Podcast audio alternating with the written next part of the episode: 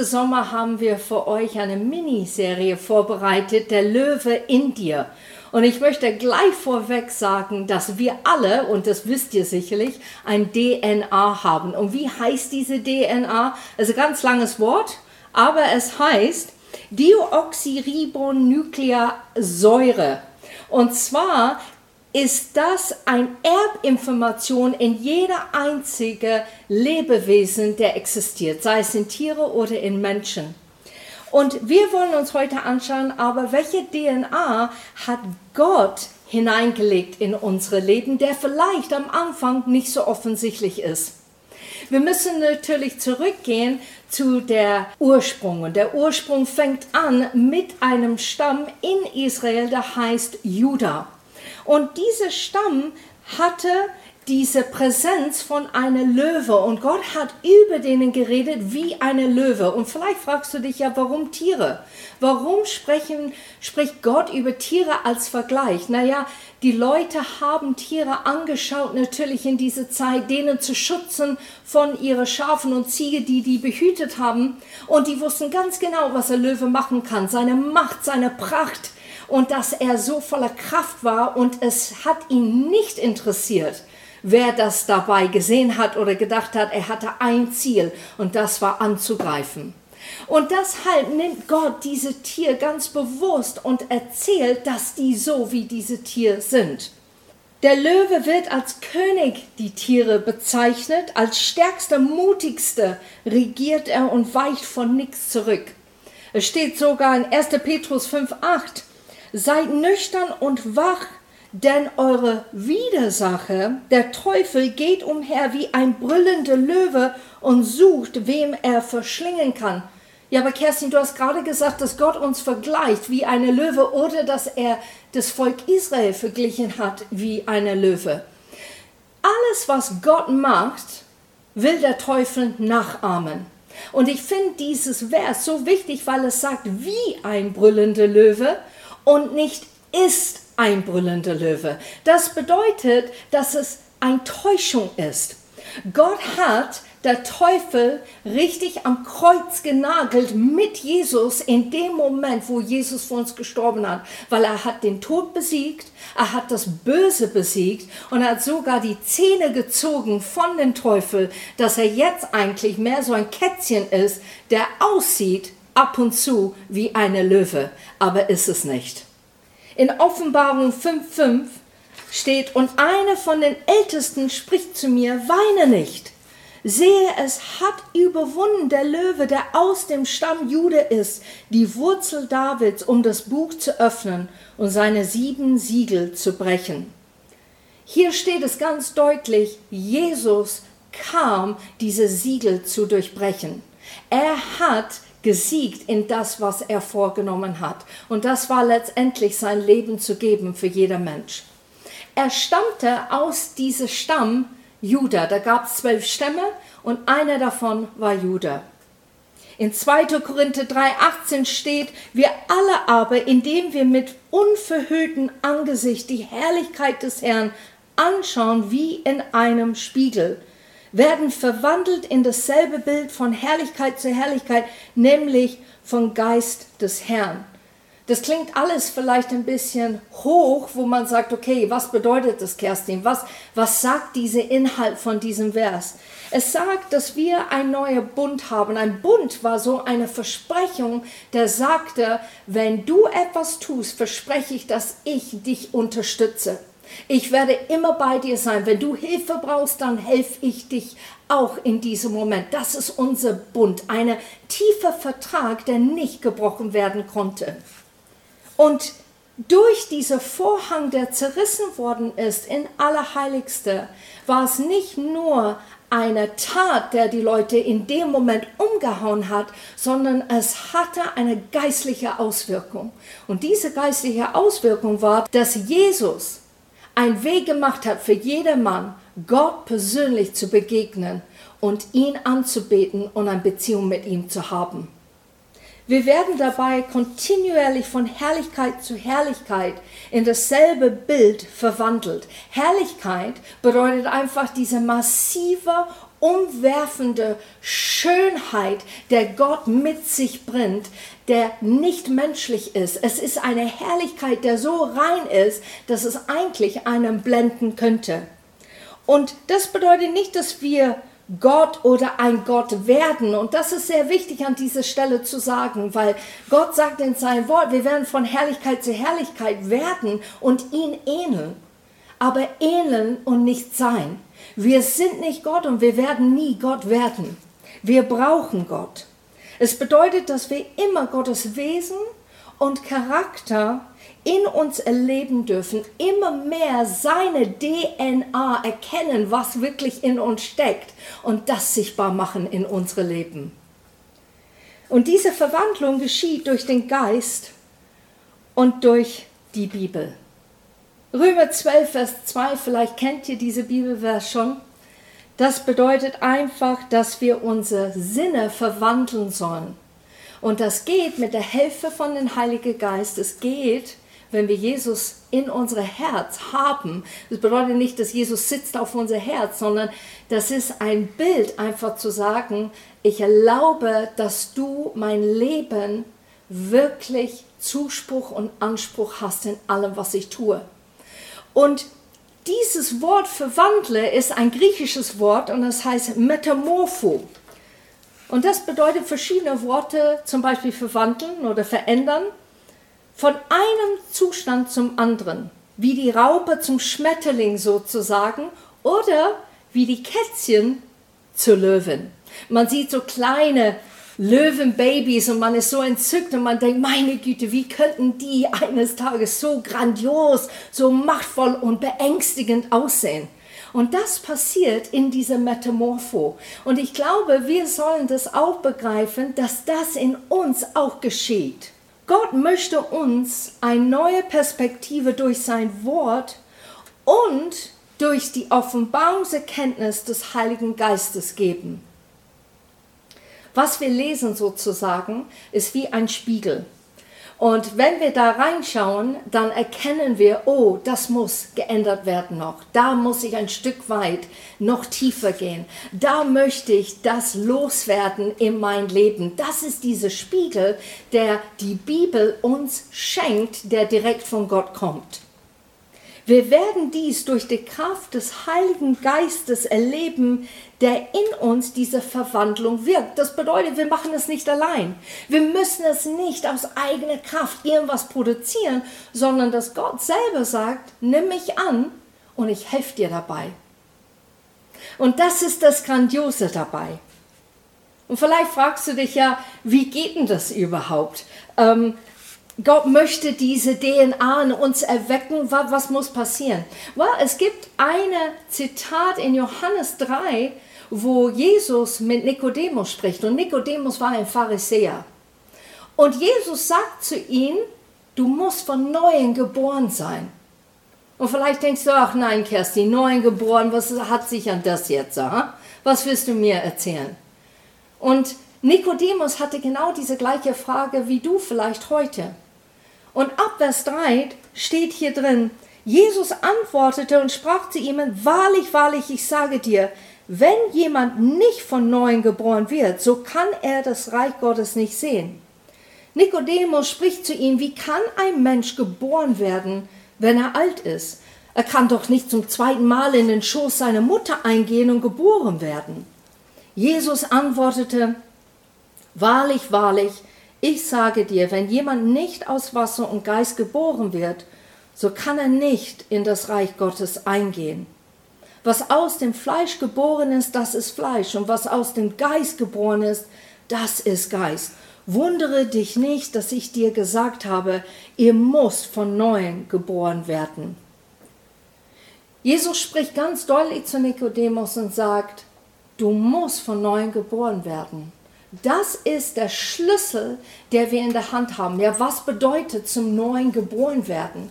Es bedeutet zu erkennen, dass Gott existiert, dass er seinen Sohn gesandt hat und das, was Jesus getan hat, war wirklich für uns, für das ewige Leben und uns zu lösen von unserer Schuld und unserer Sünde.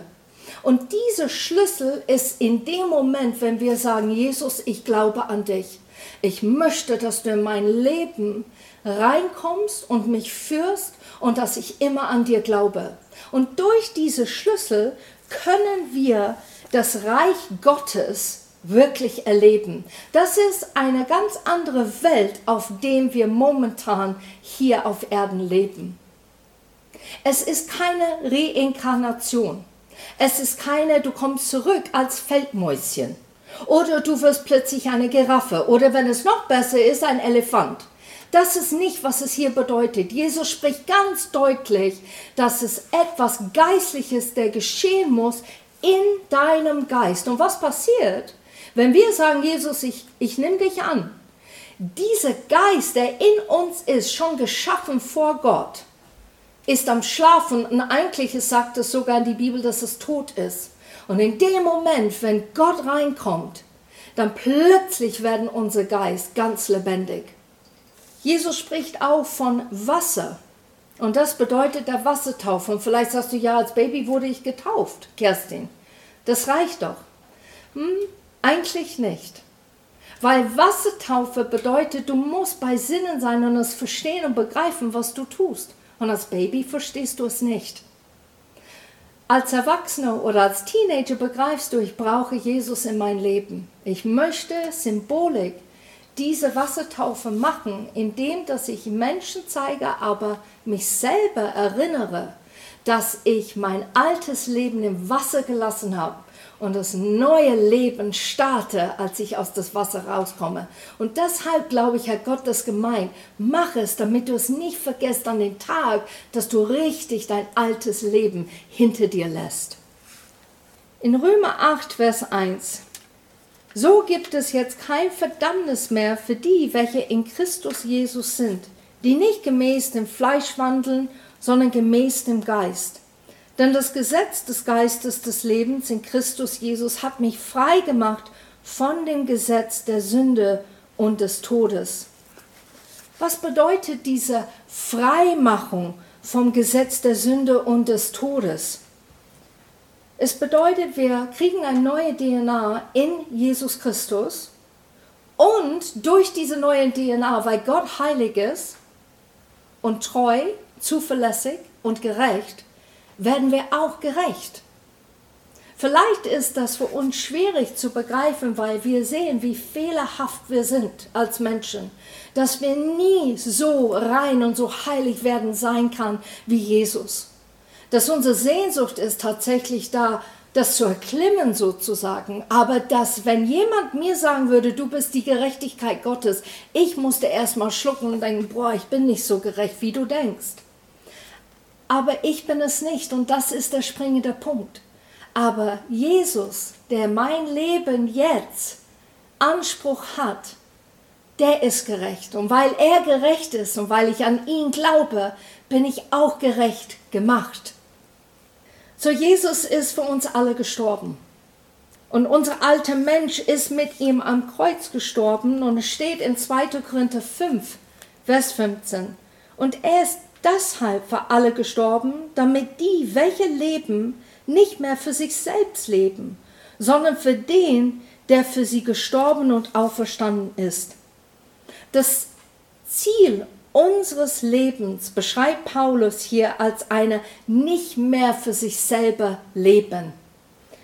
Wir leben jetzt für Jesus. Und ich glaube, das ist manchmal echt schwer nachzuvollziehen. Wie soll ich für jemand anderen leben, wenn ich hier auf dieser Erde lebe und versuche mein Bestes zu geben und gerade noch es manchmal schaffe? Wie soll ich jetzt für jemand anderen leben? Und ich glaube, wir müssen verstehen, dass es ein ganz anderes Perspektivbild, das wir bekommen von Gott, wenn wir für jemand anderen leben wie für Gott. Wenn wir für Gott leben, dann erleben wir eine ganz andere Heimat, eine ganz andere Welt, wo wir erkennen, um was es wirklich geht, auf dieser Erde zu leben. Was ist der Grund, warum wir wirklich hier sind? Sind wir hier nur zu arbeiten, unser Bestes zu tun? Gute Werke zu vollbringen, etwas gescheit zu machen? Oder sind wir hier für Gott zu leben, um mit sich kommt gute Werke, das Beste zu machen, um Menschen zu helfen. Und der zweite Punkt ist eigentlich die Wahrheit. In 2. Korinther 5,16 geht es weiter. So kennen wir denn von nun an niemand mehr nach dem Fleisch, wenn wir aber auch Christus nach dem Fleisch gekannt haben, so kennen wir ihn doch nicht mehr so. Wir betrachten nicht was wir fühlen und was wir spüren. Das ist, was es bedeutet im Fleisch. Menschen gehen in das Leben und ich kenne das selber. Ich versuche immer wieder nicht emotional nach meinen Emotionen zu handeln. Manchmal gelingt es mir, manchmal absolut nicht. Da falle ich voll auf meine Nase. Und wir tendieren zu betrachten, was wir spüren oder was wir sehen und denken, okay, und dann mache ich die Entscheidung oder so reagiere ich jetzt in diesem Moment. Und genau hier, Paulus sagt, das sollen wir nicht tun. Wir betrachten nicht mehr nach das, weil wir unser Blickwinkel irgendwo ganz anders haben und das ist, wie Gott ist und was Gott eigentlich für uns wünscht. Und was er wünscht ist, dass wir leben und uns DNA von ihm haben, dass das sichtbar wird. Und was ist sein DNA? Liebe, Weisheit, Geduld, ausharren und sanftmütig zu sein.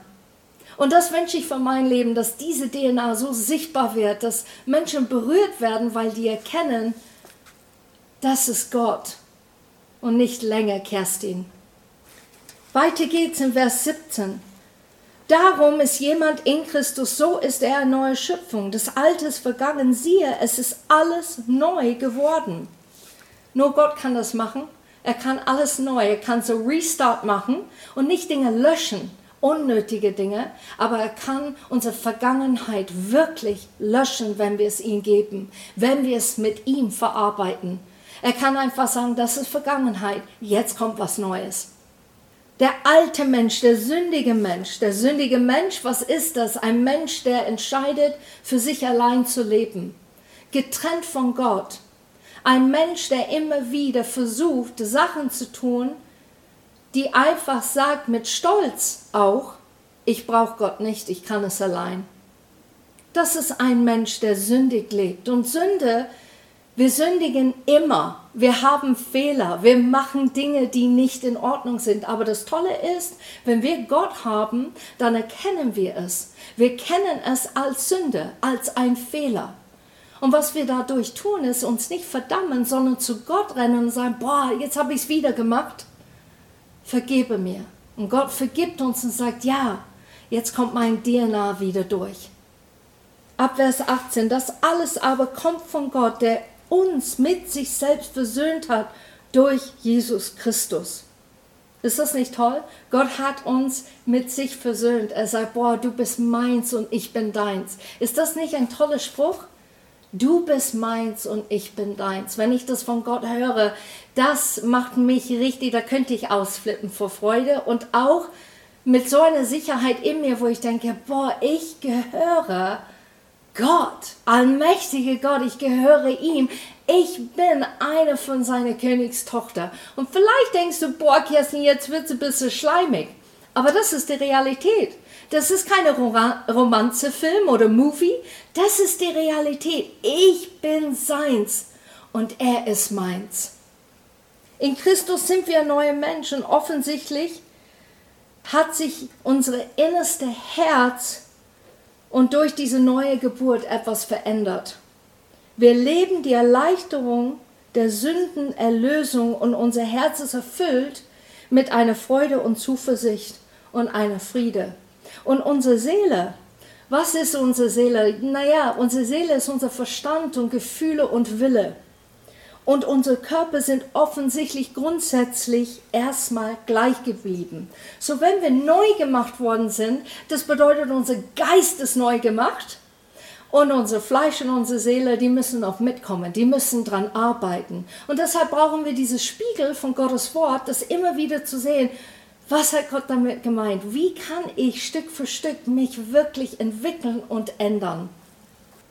In 2. Korinther 5, Vers 21 steht deutlich, damit wir in ihm Gerechtigkeit Gottes wurden. Wir sind gerecht gemacht. Und was bedeutet dieses griechische Wort? Es bedeutet Dikaiosyne Theo.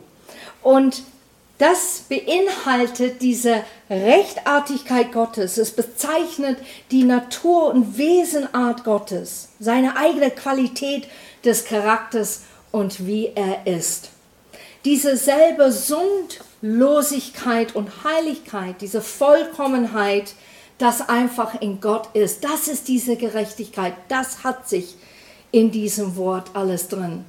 Und durch diesen Stand in Christus, durch das Opfer Jesu Christi am Kreuz, sind wir zur Gerechtigkeit Gottes gemacht und unser Sünden-Schuldschein ist getilgt. Das ist, als ob jemand zu dir kommt, du hast eine riesige Rechnung und du sagst, boah, ich weiß nicht, wie ich das zahlen soll. Ähm, vielleicht könnte ich erstmal abwaschen oder ich singe ein bisschen im Lokal und hoffentlich können wir so uns einigen. Und eine kommt und sagt, mir ist getilgt, schon bezahlt. Das wird dich umhauen. Das wird dich so eine Freude bringen, weil du merkst, boah, ich habe das überhaupt nicht verdient und trotzdem jemand hat es für mich gemacht. In Kolosse 2, Vers 9.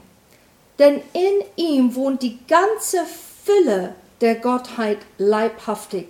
Und ihr seid zur Fülle gebracht in ihm. Ihr seid erfüllt. Ihr habt alles völlig in ihm, der das Haupt jeder Herrschaft und Gewalt ist. Was bedeutet das? Wenn wir ohne Gott leben, dann ist es ein bisschen so wie diese Kette.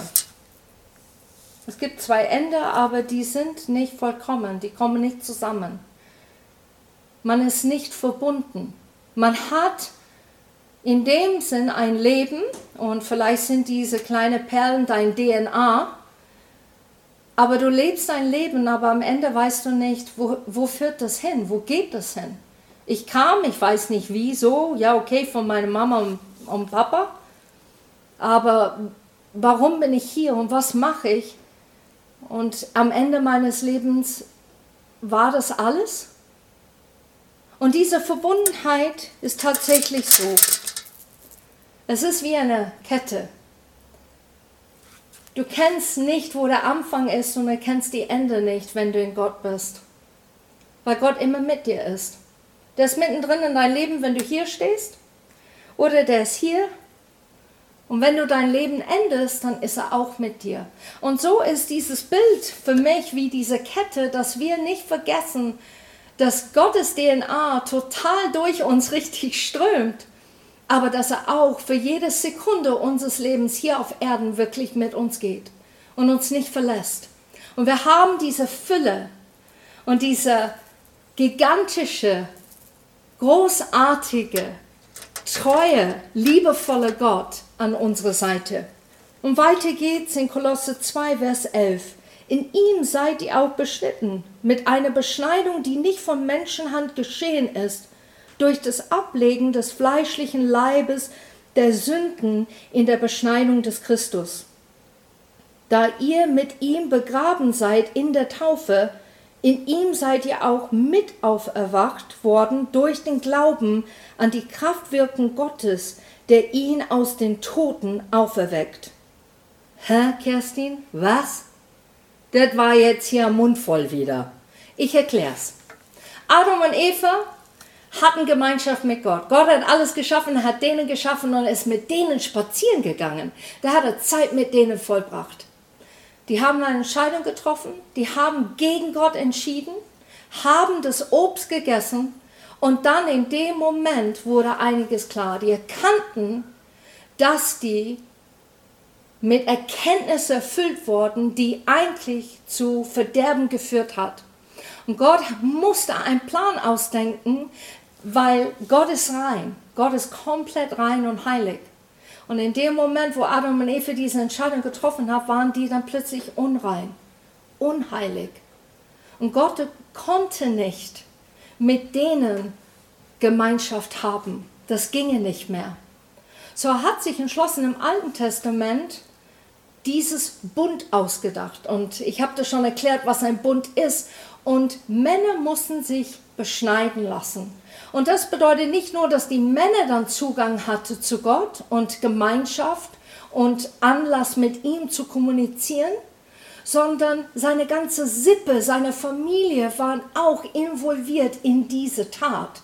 Es war nicht nur eine Aktion, es war aber auch ein symbolischer Akt, wo Gott gesagt hat, du hast dich ein Stück weit reingemacht, damit ich dich begegnen darf und kann. Und Paulus redet über diese Beschnittensein jetzt geistlich gesehen. Wir müssen nicht mehr beschnitten werden, aber unser Herz, das kriegt so eine Beschneidung in dem Moment, dass die Gott begegnen und Jesus erkennen, für wer er wirklich ist. Das Herz, der manchmal aus Stein ist, der Herz seinen eigenen Weg gehen will, plötzlich entscheidet sich komplett mit Gott zu gehen und diese Gemeinschaft zu haben. Und letztendlich, Gott hat den großen Plan und hat dann Jesus gesandt.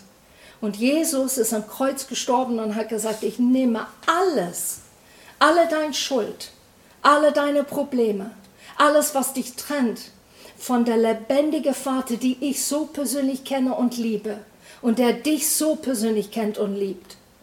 Das nehme ich alles, damit du Zugang wieder zu ihm hast, damit du nach Hause kommen kannst. Es steht hier in Kolosse 2, Vers 13. Er hat auch euch, die ihr tot wart, in die Übertretungen und dem unbeschnittenen Zustand eures Fleisches mit ihm lebendig gemacht, indem er euch alle Übertretungen vergab. So Paulus vergleicht diese Begebenheit, dieser unbeschnittene Zustand hier und spricht davon, dass wir aber wieder lebendig gemacht worden sind und dass alles uns vergeben ist. In Vers 14, und er hat die gegen uns gerichtete Schuldschrift ausgelöscht die durch Satzungen uns entgegenstand und hat sie aus dem Weg geschafft, indem er sie ans Kreuz heftete. So nicht nur ist seine Rechnung getilgt, es ist ausgelöscht. Es existiert nicht mehr. Kannst du das vorstellen? Du gehst zu jemandem und sagst, du, ich schulde dir. Und die sagen, nee, ich kann mich gar nicht erinnern. Lass mal gut sein. Das ist jetzt salopp gesagt für die Gewicht, was Jesus eigentlich gemacht hat für uns. Aber wenn wir diese Bild so beibehalten, dann sollen wir wirklich erkennen, Gott hat alles ausgelöscht. Alle deine Vergehen, alle deine Gedanken, die nicht in Ordnung sind, dein Lebensstil. Und er hat da hineingetan, in diesem Platz, in dein altes Leben, hat er sein DNA hineingesteckt und hat gesagt, ich, ich möchte, dass du etwas Besseres und Schöneres erlebst. Ich möchte, dass du aufwachst und obwohl vielleicht die Umstände so krass sind, dass es dich dein Schlaf raubt und versucht dir Sorgen zu machen, dass wenn du aber aufwachst, du hast eine Sicherheit und eine Zuversicht, weil du weißt, dass der allmächtige Gott absolut bei dir ist. In Römer 5, Vers 1. Da wir nun aus Glauben gerechtfertigt sind, so haben wir Frieden mit Gott durch unsere Herrn Jesus Christus. Und ich habe mir das echt überlegt. Ja, was ist dieser Frieden? Ist es so einfach so ein Moment? Wir haben Momente des Friedens. Ich kenne das von Leuten, die haben gesagt, ja, ich habe ein gutes Gefühl oder ich, hey, ich habe Frieden darüber. Aber das ist nicht, was gemeint ist. Das Wort heißt Shalom und Shalom beinhaltet auch im Reine sein. Und ich begegne Leute, die sagen, ja, aber wie kann Gott mich einfach so, wie ich bin, akzeptieren? Wie kann er mich annehmen, wie ich bin? Ich muss doch ihm beweisen, dass ich gut genug bin. Ich muss doch etwas Werk zeigen oder gute Werke tun, damit ich diese Bonuspunkt kriege, auf die Leiter zu steigen, endlich in den Himmel anzukommen.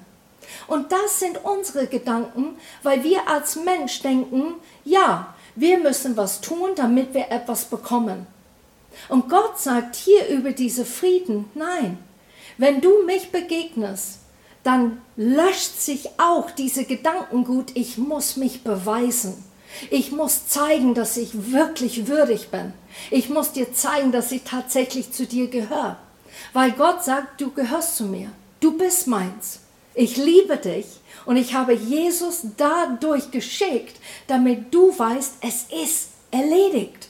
Komm doch zu mir und verändere dein DNA. Es steht in Offenbarung und hier geht es um etwas Wichtiges, einfach zum, fast zum Schluss meiner Predigt heute. In Offenbarung 12, Vers 10, und ich hörte eine laute Stimme im Himmel sagen, nun ist gekommen das Heil und die Macht und das Reich unseres Gottes und die Herrschaft seines Christus. Denn hinabgestürzt wurde der Verkläger unserer Brüder, der sie vor unserem Gott verklagte Tag und Nacht. Und sie haben ihn überwunden um das Blut des Lammes und um des Wortes ihres Zeugnisses willen und haben ihr Leben nicht geliebt bis in den Tod. Jesus hat nicht nur der Punkt für uns eine Brücke gebaut für Gott. Er hat das genommen, was der Teufel immer wieder angeklagt hat bei Gott und er hat gesagt, schau die an, die sind ungerecht, die gehören mir. Schau die an, die haben Fehler. Die sind nicht in Ordnung. Jesus hat sogar den Teufel in den Tod besiegt. Dass der Teufel, wenn er versucht zu kommen und zu sagen zu Gott, schau diese Person an, Gott sagt, nein, es ist getilgt, es ist gelöscht. Ein neuer DNA fängt in dieser Person an.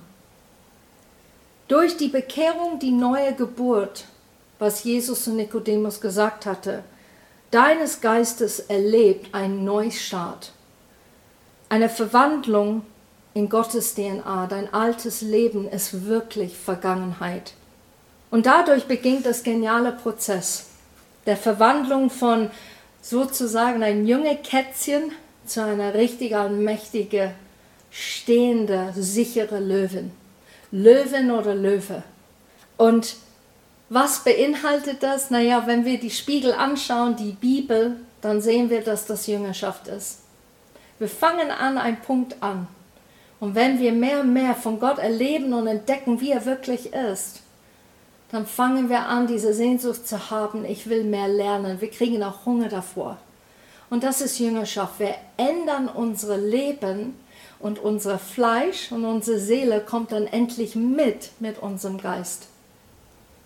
Wie es mit Jesus nun weitergeht, seht ihr in das zweite Teil nächste Woche von Kätzchen zu Löwen.